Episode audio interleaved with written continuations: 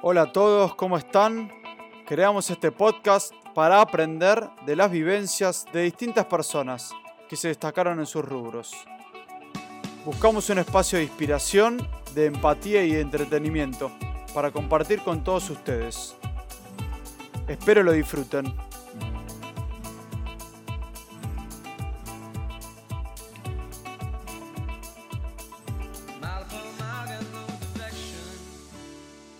Vamos a presentar a nuestro invitado del día de hoy. Él nació en Neuquén en 1982 y es un deportista argentino que compite en esquí alpino adaptado.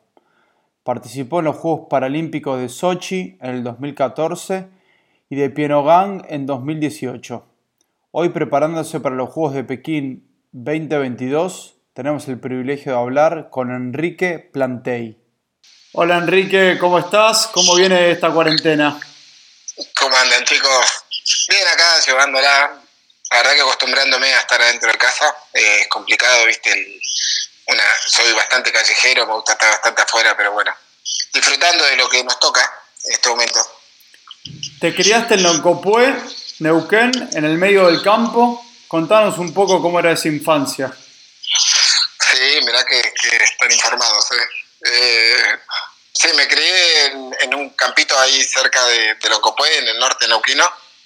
Eh, muy lindo, la verdad que muy, muy lindos recuerdos tengo de, esa infancia, una infancia eh, todo el día arriba del caballo, entre, entre vacas y, mis hermanos. La verdad que fue una infancia que, que puedo contar un día entero de anécdotas porque eh, era, era todo, todos los días una aventura nueva una, una rutina muy linda de levantarme a la mañana lo más temprano posible para, para ponerme la bombacha y la, y la, y la alpargata y salir corriendo al corral para ayudar a los, a los peones a ordeñar las vacas. Y bueno, la verdad que eh, eh, muy linda, muy linda, una, una, infancia muy sana. La verdad que esperando, eh, esperando los veranos para que venga la familia a visitarnos, los primos de, lejos, ¿no? De Neuquén o de Buenos Aires, de Chile, y armábamos bandas. La verdad que una infancia muy linda, muy, muy sana.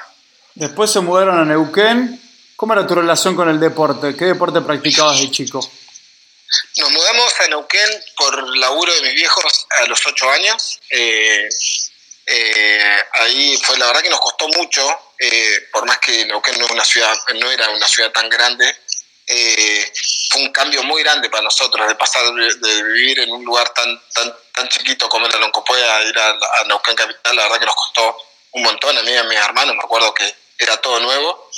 Eh, nos anotaron mis papás en un club a jugar rugby, porque mi tío, mi, tío y padrino es, entrenador de rugby y nos anotó en Neuquén Rugby a, a, los hermanos, a los hombres, a las mujeres al hockey y bueno, arrancó nuestra vida de club eso era lo, más parecido que teníamos nosotros a, un contacto de, deporte, ¿no? Después yo jugaba mucho al fútbol en, el colegio y me destacaba bastante. Creo que, creo que era, era bastante bueno, por lo que yo me acuerdo, por lo menos porque, o sea, me, acuerdo que me gustaba mucho entrenarme y perfeccionarme y destacarme dentro de, del colegio, ¿no? Un núcleo tan chiquitito la verdad que no hacía, practicaba mucho deporte, pero nada, nada profesional y, ninguna aspiración eh, a futuro, por lo menos en ese momento. Tuviste una infancia en el medio del campo y la naturaleza y por ahí una niñez más relacionada a, la ciudad. ¿Tenías algún sueño cuando eras chico?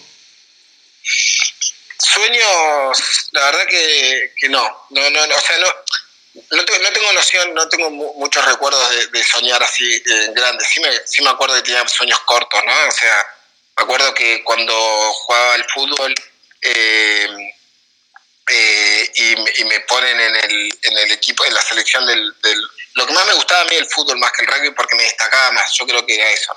Me gustaba mucho la vida de club, me gustaba mucho, yo, yo era peticito eh, y, y me gustaba ir al club a jugar al rugby pero eh, como me destacaba más en el fútbol, yo le hinchaba bastante a mi papá y le decía, che, papá, ¿me puedo ir a jugar a, un club de fútbol? Como que me estaba cambiando en ese momento, de, estaba como madurando la idea de, deportiva, ¿no?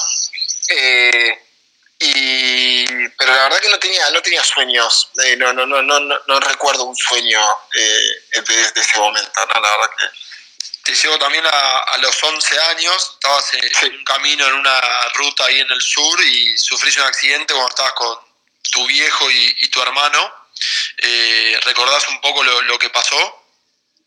Sí, sí, me acuerdo o sea, de, contarlo, ¿no? Y, yo creo que, quedó, que, es un antes y un después en mi vida, entonces eh, fue un accidente muy loco, fue un accidente que, que, nos pasa a mi familia viajando desde Neuquén Capital al norte de Neuquén, a Locopué, a la altura de Cenillosa, en la ruta 22, un día de, mucho calor, un viernes, nos encontramos con unos amigos, pasa, viene una, una camioneta, creo que era una, una Ford 100, que se le levanta el capot eh, y el chofer pierde la visibilidad, se le descontrola la camioneta y nos pisa fue una cuestión de segundos, fue como que te caiga un rayo encima, la verdad que no, no tuvimos ni, ni un poquito de, tiempo de, reaccionar.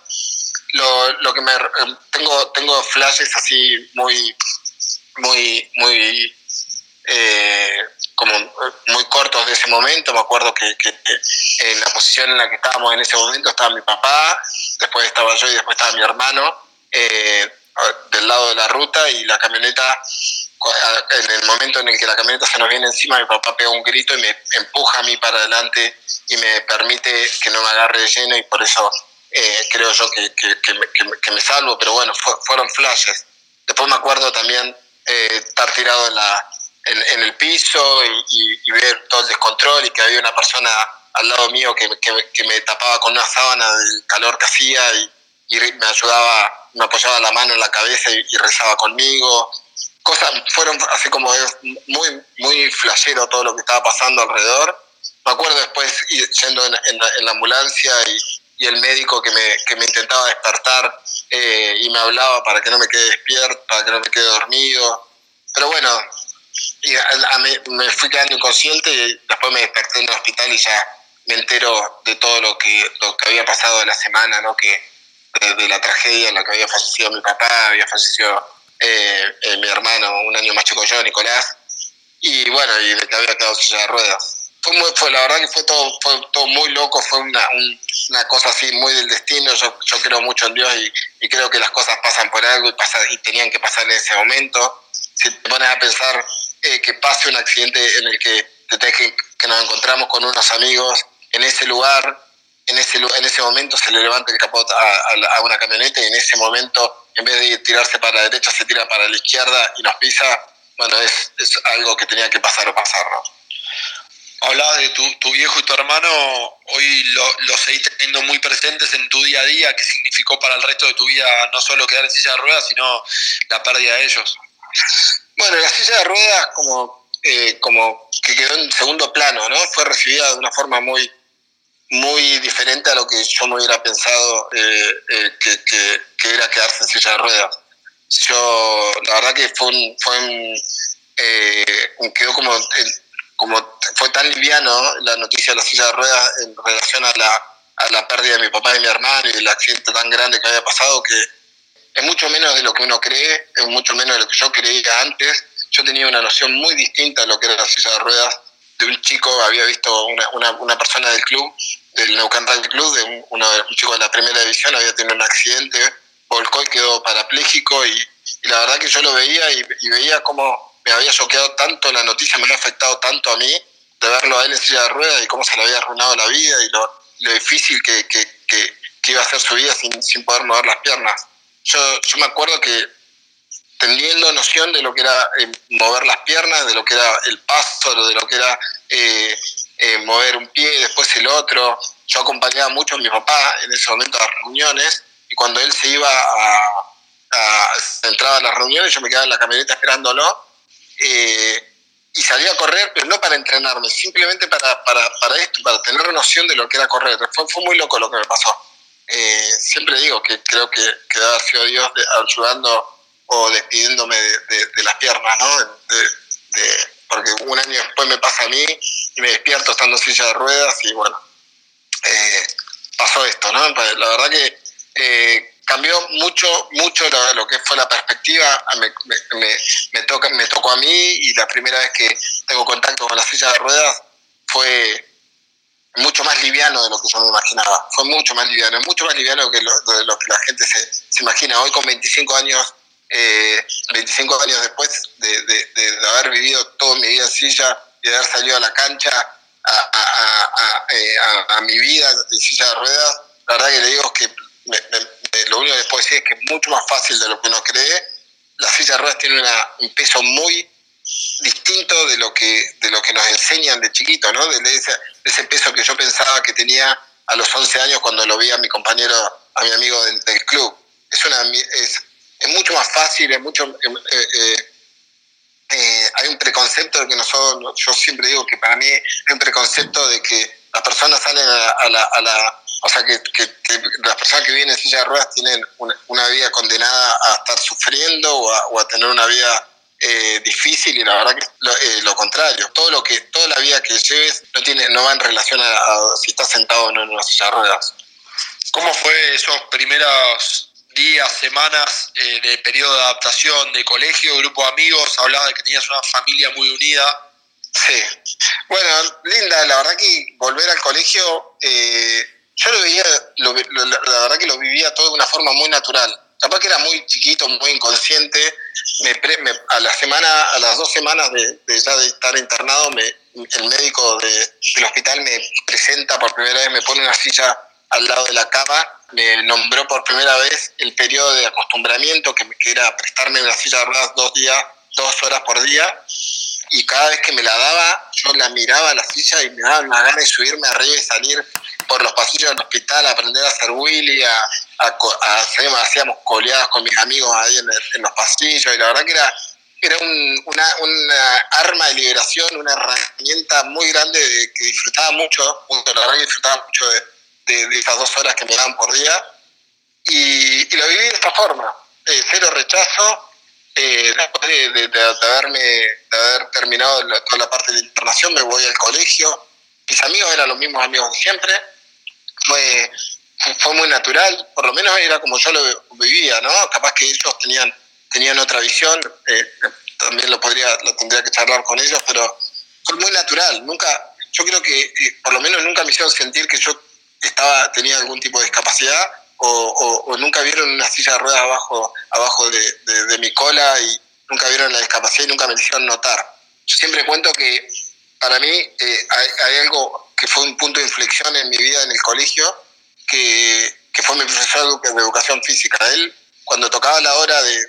yo, yo, esto lo miro y lo razono a la distancia, ¿no? Pero él, él cuando tocaba la, la hora de educación física, eh, él, me, él, me, agarraba y me decía, bueno, Henry, tocaba, no sé, lo, que, lo que había que hacer era eh, atletismo. Bueno, Henry a correr alrededor de la pista con todo. Salía el pelotón y salía yo atrás, ahí dándole con la manito.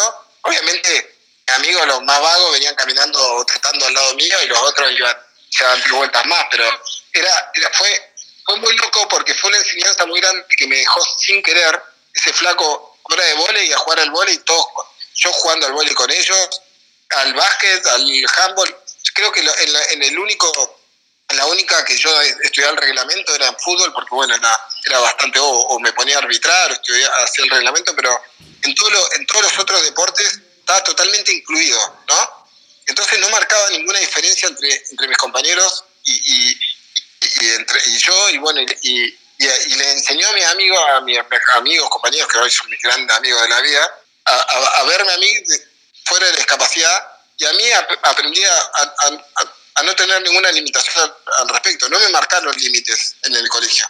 Y creo que fue una herramienta muy importante para, salir a la vida, eh, los, mis primeros pasos de, cuando salí a, la vida En ese proceso de recuperación te vas con tu vieja a Cuba, a un centro de rehabilitación. ¿En qué consistió principalmente esa recuperación? Y nos vamos a Cuba, eh, la verdad que todavía no había encontrado la vuelta al tema, no había encontrado la vuelta al tema de la rehabilitación, había engordado mucho durante el periodo de, internación. Era un nene que me mimaban con comida, me acuerdo yo siempre la anécdota de que estaba en, Pascua, porque el accidente fue en febrero y estuve internado hasta como junio más o menos, y en, en Pascua me tenía que emplacar como con 40 huevos Pascua.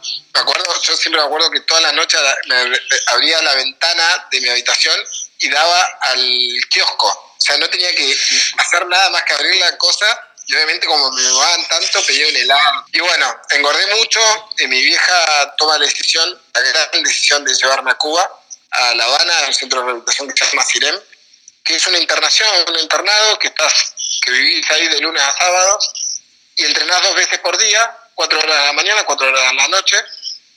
Y es muy integral, tiene tiene todo, están todos los médicos, está, está el, la nutricionista, bueno, todo. Eh, llego y la verdad que la primera semana me pegaron una viada tan grande y me, me, lavaron la cabeza que empecé a comer, me hicieron empezar a comer una dieta súper estricta, eh, entrenaba, hacía 2.000 abdominales por día, eh, nada, caminata con valvas, que son unas, unos aparatos que se ponen en las piernas para mantener las piernas derechas y poder caminar como, eh, bueno, para, para, que circulen bien las piernas. Bueno, una, un entrenamiento súper intensivo que me hizo cambiar mucho la cabeza de lo que era el cuidado del cuerpo, de mantenerse bien, de mantenerse sano, por estar sano y por nada más que por, por eso. Eh, que, bueno, que me sirvió mucho en lo que fue mi cabeza y en la disciplina de lo que es la disciplina deportiva, ¿no? O sea, fui muy fanático del entrenamiento, por más que no, no entrenaba para nada más que para estar bien.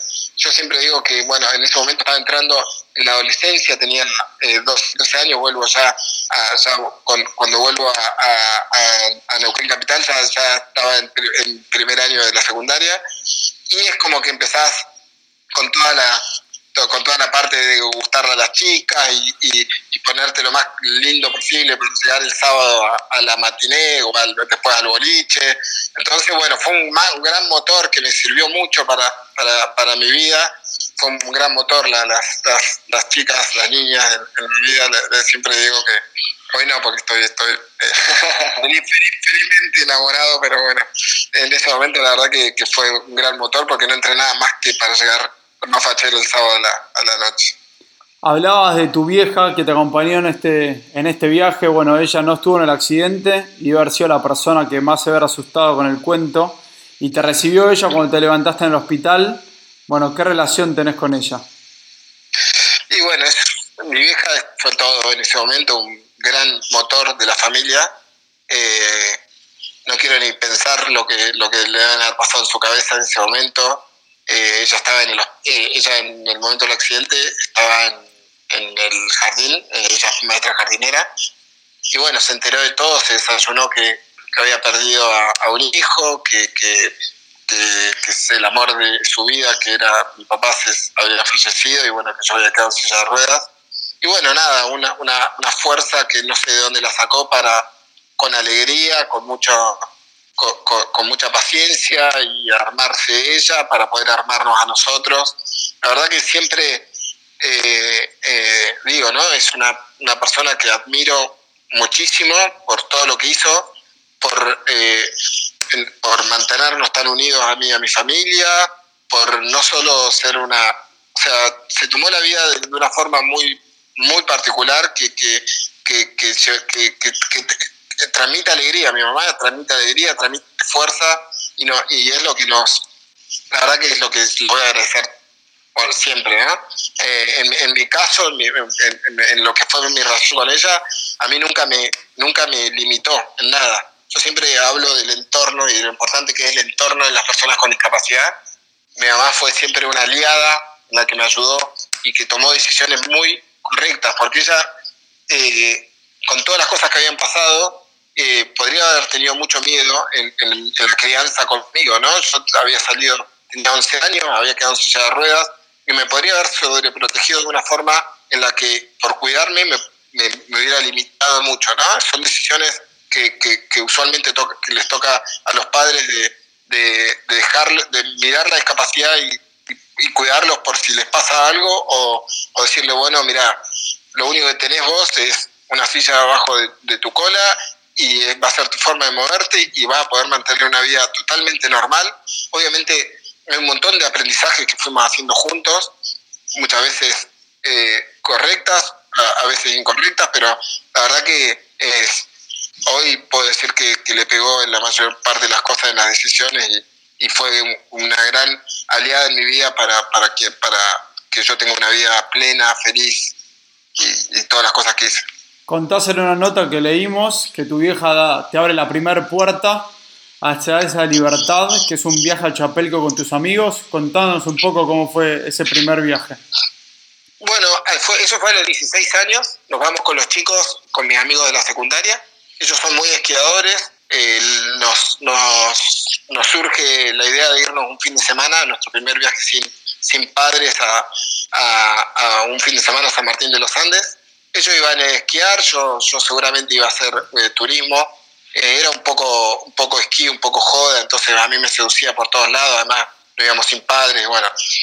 Eh, vamos a San Martín, eh, yo estaba, cuando ellos estaban esquiando yo me quedaba en el cerro, en la base, creo que estaba por sacar una excursión para, para andar en, en moto de nieve, y estaba ahí en la, en, la base del cerro, en, en, en Antulauquen, en la confitería, y viene una persona se llama Claudia Vega, una, es una instructora, y me dice, me ofrece participar de una clínica de esquí adaptado que le iba a dar unas personas de Estados Unidos.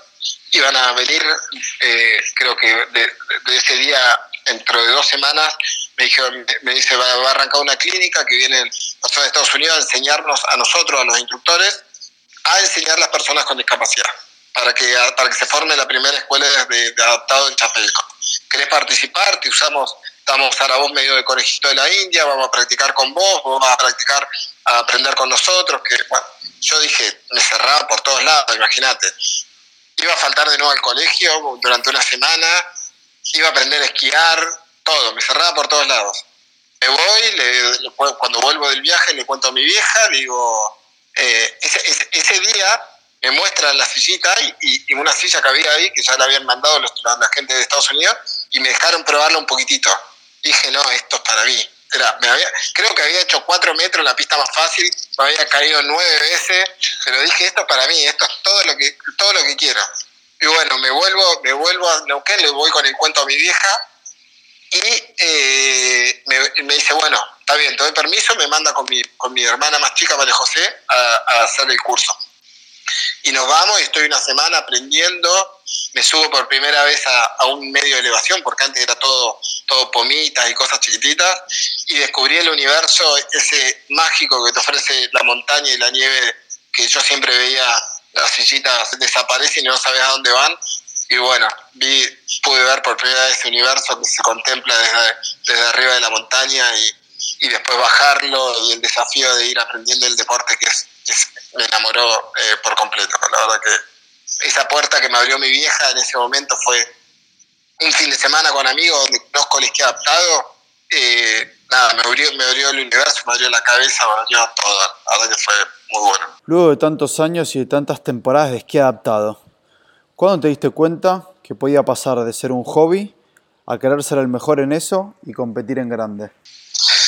Me doy cuenta gracias a un viaje yo nunca había visto personas, estamos hablando de la era post, no pre-Google, entonces teníamos muy poca información, nosotros no nos encontramos con los deportes en Internet, o sea, eh, yo este deporte me lo encuentro de casualidad, como les contaba en, eh, San Martín de los Andes.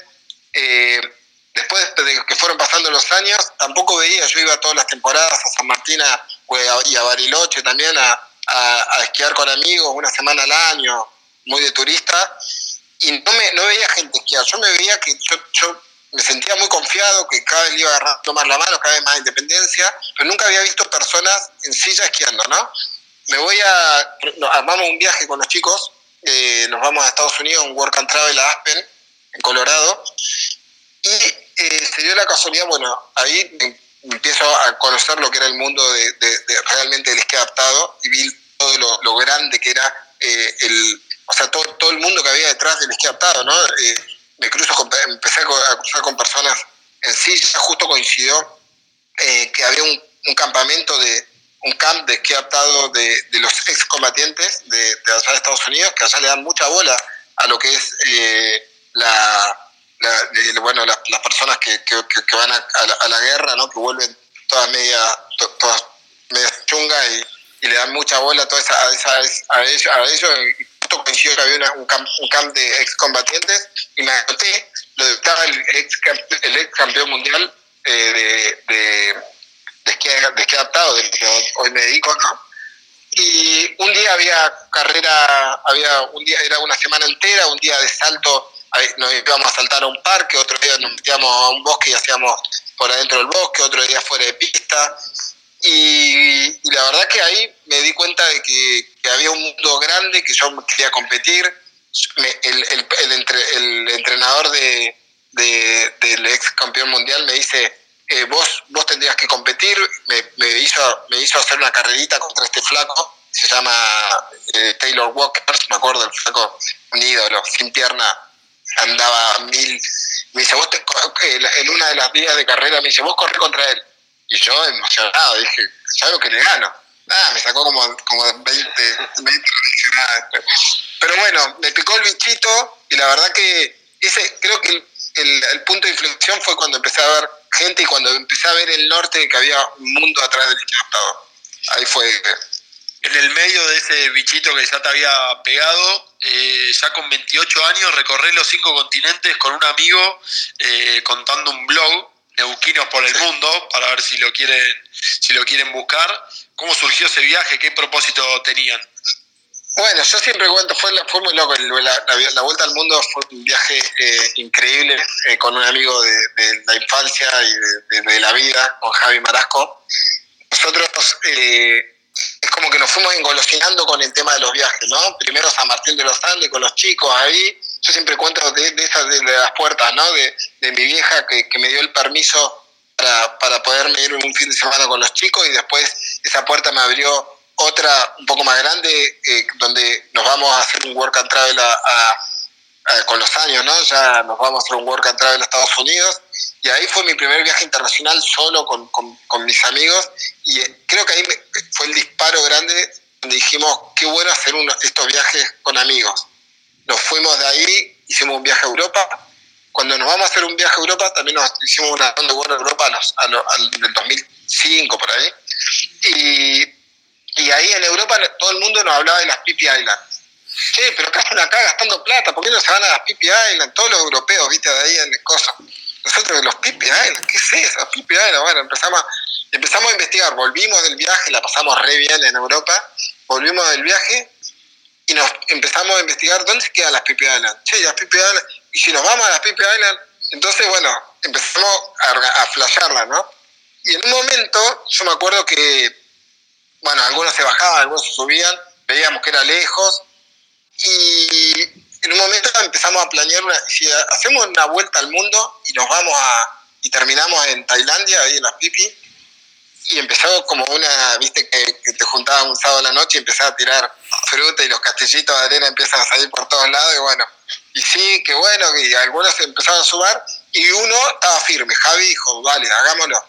Yo estaba, para ponerlo en contexto, yo, yo, yo estaba estudiando abogacía, me estaba haciendo muy bien en la carrera, estaba, trabajando en el Consejo de la Magistratura, en un juzgado penal, eh, estaba haciendo una carrera judicial que, que yo creo que en ese momento me estaba haciendo muy bien, y estaba con todas las presiones esas que uno quiere, o sea, yo me había venido a Buenos Aires a estudiar abogacía y a ser un abogado hecho y derecho, ¿no? Y, y ya tanto viaje, los viajes los hacía 20 días al año, ¿no? No era que me eran las vacaciones, no era un año y me voy a suelto todo y me voy a, dar la vuelta al mundo. Yo estaba dudando mucho, muchísimo, de irme a dar la vuelta al mundo y agarra y me voy al, estaba en el trabajo con, los auriculares puestos haciendo un escrito y, estaba escuchando a radio, Metro de la Calle, y, Andy dice, ¿de qué te arrepentís? Dice Andy, tira una, consigna, ¿de qué te arrepentís de que no hiciste en, en tu vida? ¿no? Y sale un flaco a, tirar una, eh, al aire, dice, yo me arrepiento de que eh, cuando tenía no sé qué edad,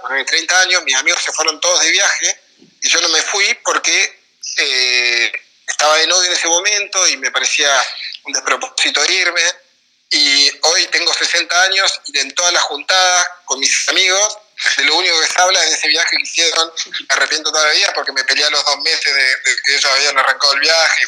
Y, dije, yo levanté la vista miré a todos mis compañeros, a la jueza, al secretario, dije, por dentro dije, yo me voy. Salí de ahí, lo llamo a Javi, a mi amigo, le digo, Javi, vámonos.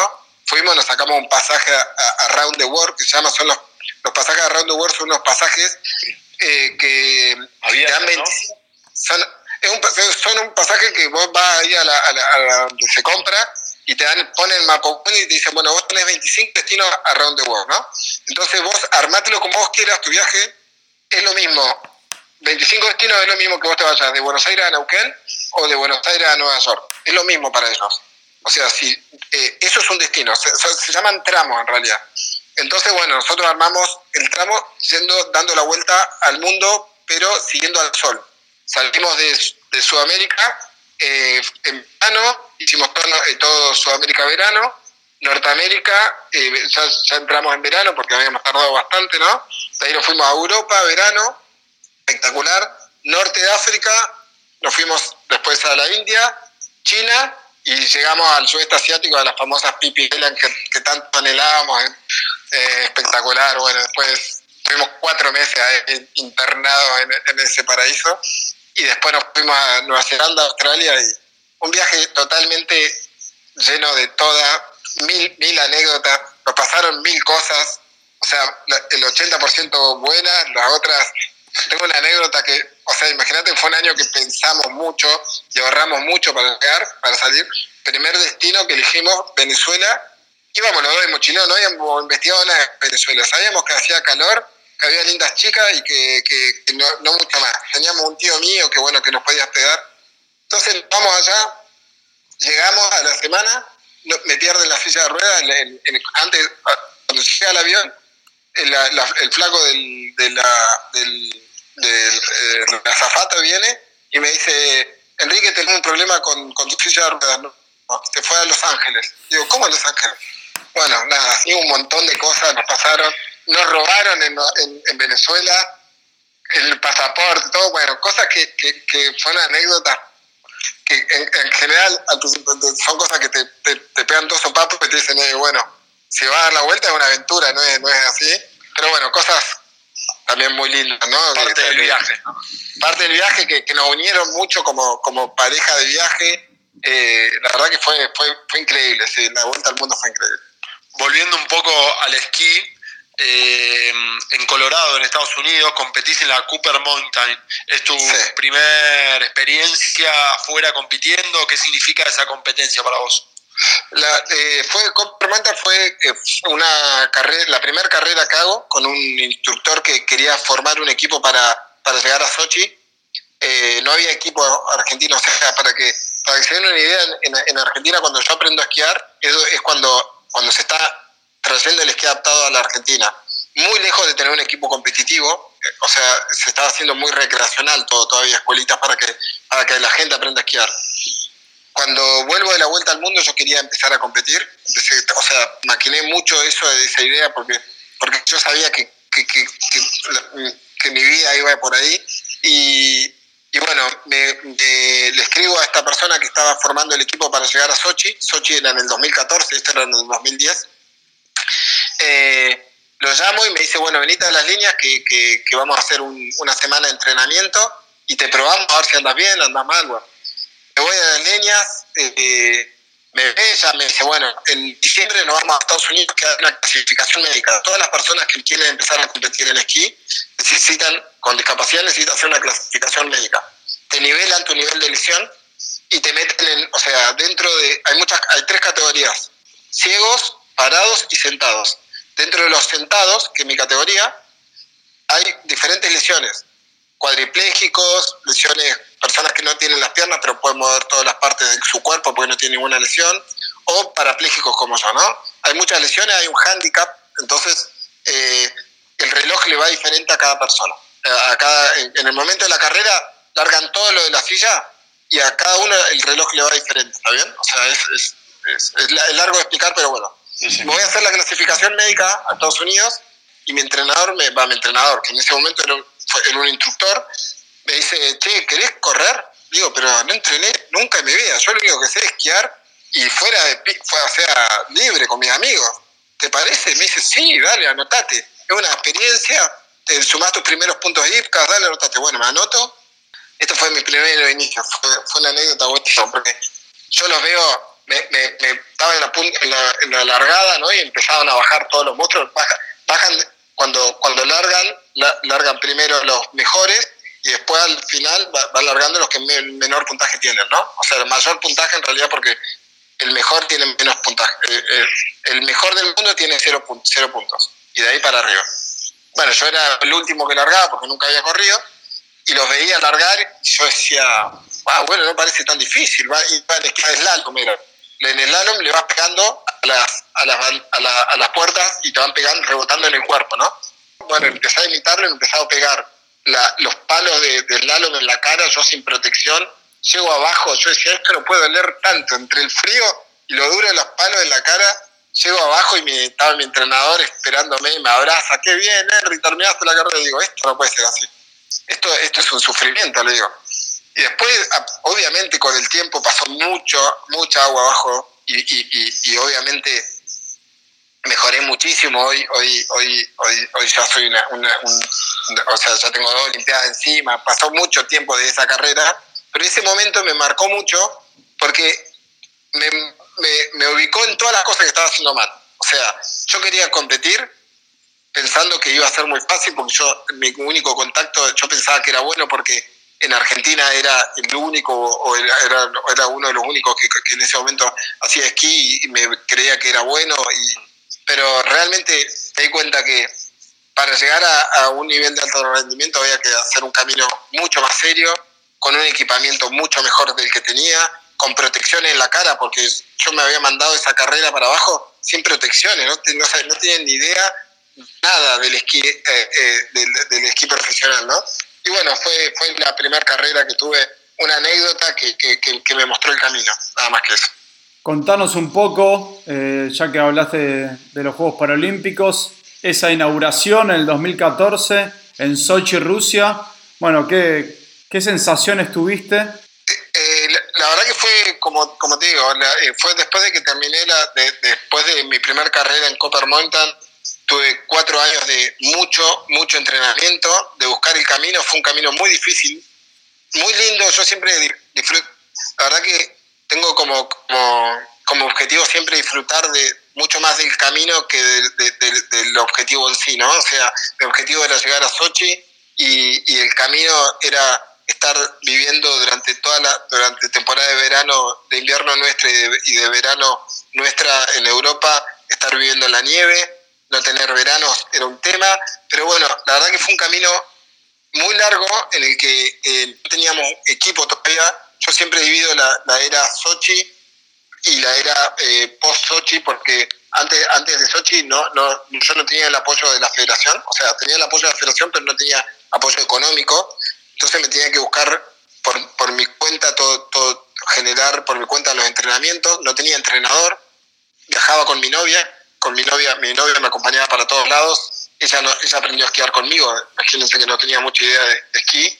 Em, y bueno, con Triana hacíamos la temporada en San Martín de los Andes, hice muchas horas de, muchas horas de esquí y, y, y el objetivo siempre fue clasificar, ¿no? Clasificar y no, no, no entrar a, a, la Olimpiada por la famosa wildcard, que es una invitación que te hace el, Comité Paralímpico para que puedan participar los equipos, los países eh, poco desarrollados en el deporte. ¿no? Eh, llego a Sochi, clasifico, clasifico con lo justo la última carrera, eh, de, antes de, la última oportunidad antes de las Olimpiadas, en, una carrera en Italia. Eh, así que fue una fiesta. Entrar a Sochi ya fue un regalo que me dio la vida. Eh, no me importaba cómo me iba a ir, realmente no me importaba cómo iba a ser el desempeño porque no tenía, no tenía mucha presión. Ya llegar a, las Olimpiadas era todo, todo nuevo. Fue muy lindo entrar a una villa, a una villa olímpica es una, una cosa que, que, eh, no, sé, es indescriptible, ¿no? A mí me pasó que no, no, como como, como todo era un regalo y como, como todo era nuevo, me sorprendía todo, tanto la Villa Olímpica como las habitaciones, como todas las, todos los acolchados de la misma forma y todos comiendo un, un gran restaurante en el que todos comían, todos los atletas de todos los países comíamos juntos ahí. La verdad que fue muy lindo, fue muy linda la experiencia olímpica, mi primera experiencia olímpica. Eh, entramos todos al, al, estadio olímpico en la inauguración con se entra por una manga, todos eh, nosotros entramos todos disfrazados de, gauchos, estábamos con un poncho celeste blanco y con un pañuelo y una boina, y eh, nada, era, era yo en ese momento, la verdad que era un gauchito entrando a un estadio olímpico, fue increíble, fue muy lindo. Cuatro años más tarde, eh, en Corea del Sur, participás de tu segundo Juego Paralímpico como banderado de la delegación. Contanos un poco esa sensación, liderar la delegación argentina en, ese momento. Bueno, fue eh, la, era post-Sochi fue, eh, un, fue muy, muy diferente. O sea, eh, cuando termino las Olimpiadas me di cuenta que quería llegar a una Olimpiada totalmente preparado. La federación y el ente nacional de rendimiento, el ENAR, empiezan a apoyarme económicamente.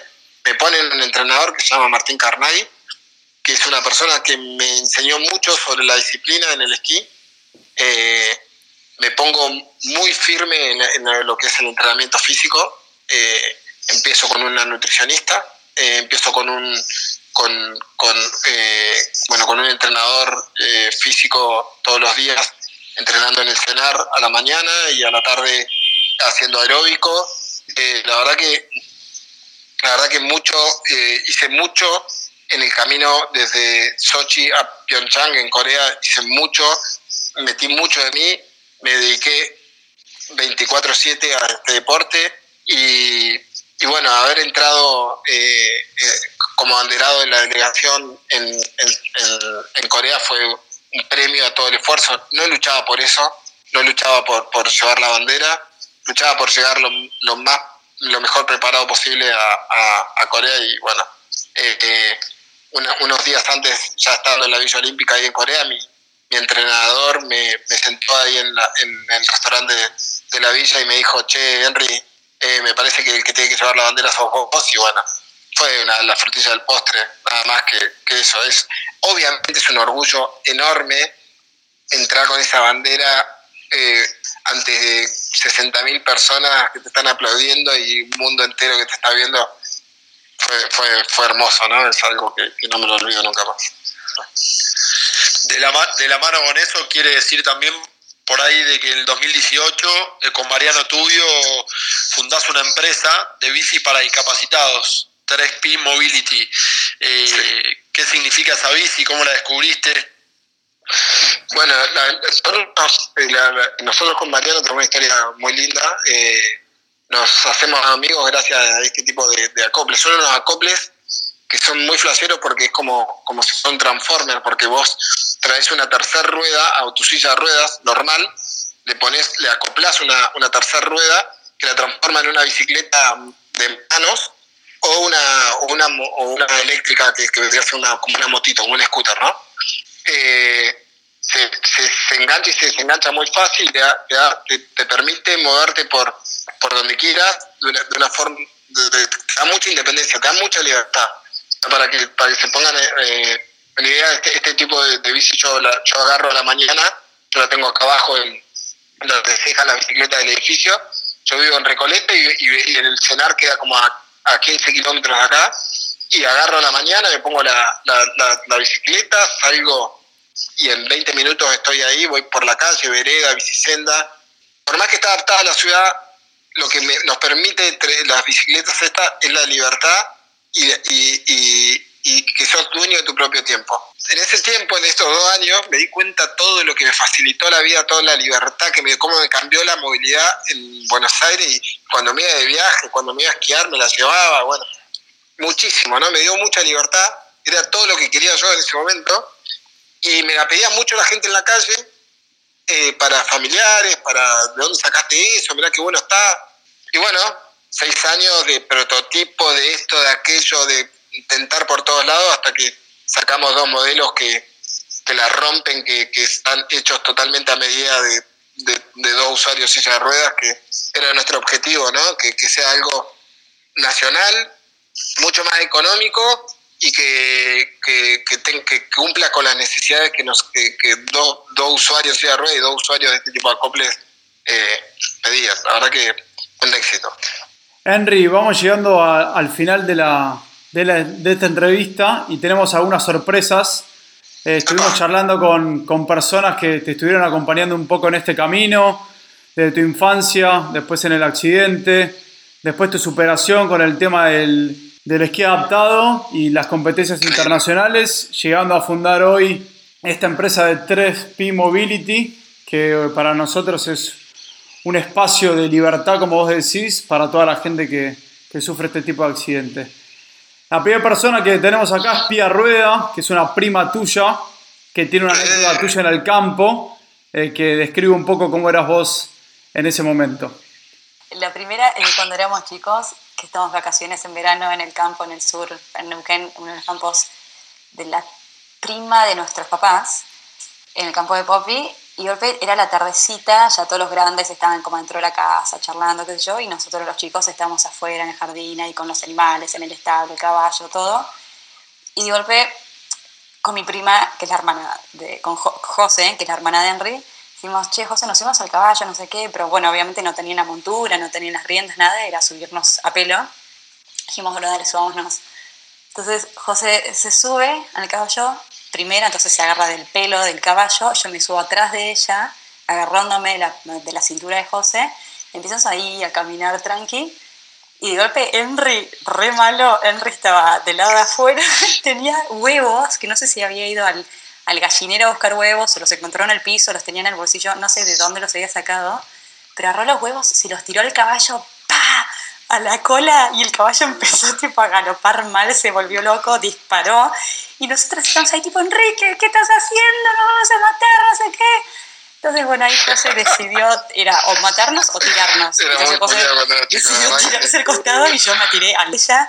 Caímos en un charco gigante de barro con caca, imagínate el establo horrible. Bueno, y tu, la segunda anécdota es de Gucci, tu hermana mayor, ya un poco más grande, con una linda experiencia de, de lo que significás vos para ella. Yo, mi mejor amiga y yo habíamos planeado irnos a dar la vuelta al mundo.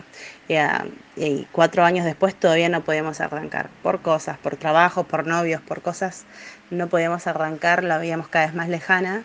En ese interín, R se fue a dar la vuelta al mundo, volvió y todo el tiempo me incentivaba para que decida si me iba a dar la vuelta al mundo, a dónde que, que, me mueva. Y yo estaba muy instalada y como muy temerosa de todo. En esas búsquedas encontré un curso de liderazgo eh, y voy a la primera entrevista y eh, las chicas de la entrevista para hacer el curso me habló mucho y una de las cosas que me dijo es que yo tenía que definir qué quería, que definir un objetivo y que después las maneras de llegar a ese objetivo ah, eran millones. Pero yo tenía que tener claro los objetivos, si no, nunca iba a poder lograrlos. Salgo de la reunión y me encuentro con Erdi porque se íbamos a ir a dar, íbamos a ver un concierto. Y entonces me siento y hablamos del día, de lo cómo me había ido, y le cuento de la reunión y le empiezo a contar de, de mis planes y todo. Y Erdi, entre las cosas que me dice, me dice, Gucci, vos decís qué querés y después vemos cómo. Pero decidite qué querés. Cuando lo escuché, yo dije, este chico, ¿quién le hizo un... Él ya hizo el coaching, él ya... ¿Quién le contó todas esas cosas? ¿Cómo sabe? A mí me quedó muy grabado eso, porque yo dije, este chico ya está un paso más adelante, él ya vivió muchas cosas o procesó muchas cosas antes que nosotros y es una enseñanza diaria, la verdad. Muchas veces lo escucho y aunque sé lo que va a contar, encuentro algo que me abre la cabeza de todo lo que cuenta. Es muy interesante. Estaba todo armado, ¿no? Bueno, y vamos a la, a la, última sección del podcast que se llama Top 14. Yo te voy a nombrar diferentes ítems y vos lo tenés que definir con pocas palabras. Vale. La primera, tu mamá. El motor de mi vida. Loncopue, Neuquén. Eh, mi infancia, sin duda. ¿El esquí adaptado? El esquí fue el, el deporte que me abrió el mundo. ¿La bici? Es una herramienta de libertad gigante que me devolvió mucho tiempo. 3P Mobility. Eh, un proyecto que está tomando mucho color. Un maestro. Un maestro, Dios. El miedo. El miedo es algo necesario, pero, pero que hay que saber manejarlo. ¿Tu motor? En la desesperación. Mi motor, eh, mi vieja. ¿El momento más duro? El accidente. ¿El momento más lindo? Mi día a día. La verdad que estoy disfrutando mucho eh, de lo que hago. Tengo muchos momentos her- hermosos. Creo que el día a día. ¿Un aprendizaje? Aprendo mucho de las personas que aprendí a, a- a mirar mucho a las personas que tienen enfermedades terminales. Eh, creo que dejan una gran enseñanza de, de- de vida y de disfrutar el día a día. Y creo que lo tengo como, como, como objetivo diario. Disfrutar el día a día. ¿Tu próximo desafío? Que nos abran la montaña y nos vayamos a esquiar a San Martín de los Andes la temporada. ¿Tres personas que te acompañen en- ese desafío? el amor de mi vida, Triana, eh, Matías O'Reilly, mi nuevo entrenador, y, y Santiago Rabey, entrenador- mi preparador físico. ¿Y una frase de cabecera? Uy, tengo muchas. eh, más, más tirada para la gente que está en silla o que tiene algún tipo de discapacidades, que no se dejen limitar. Creo que es muy, muy importante, tanto para la gente que está en silla de ruedas como para el entorno, es que no limiten y, y en la gente en silla de ruedas que no se deje limitar porque muchas veces pasa que, que eh, la discapacidad pasa por ahí, ¿no? Por, porque encontremos o, o, que- o tengamos un límite que, que sea un límite preexistente y no realmente no sea un límite como tal. Bueno, Henry, me despido. Primero agradecerte por tu tiempo y por tu testimonio y también por dejarnos un lindo mensaje de las cosas por algo pasan y en base a eso buscarle siempre la parte positiva de disfrutar la vida, las oportunidades que tenemos. Le dejo el saludo final a Iñaki. Henry, la verdad un placer conocerte, escucharte. Eh, un ejemplo sobre todo de superación y de transformar la mirada, eh, pase lo que pase con los, con los hechos en esta vida, de transformar la mirada en querer algo más y siempre desafiarte. Muchísimas gracias.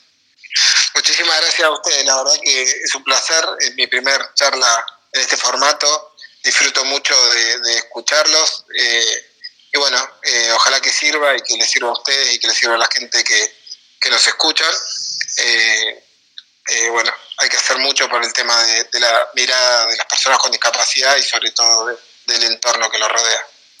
Esperemos colaborar para eso. Eh, aprovecho para saludar a todos y por acompañarnos en nuestro podcast. Espero lo hayan disfrutado y como dice Henry, a seguir generando empatía para todo el mundo, sobre todo a las personas con discapacidad. Un abrazo grande para todos.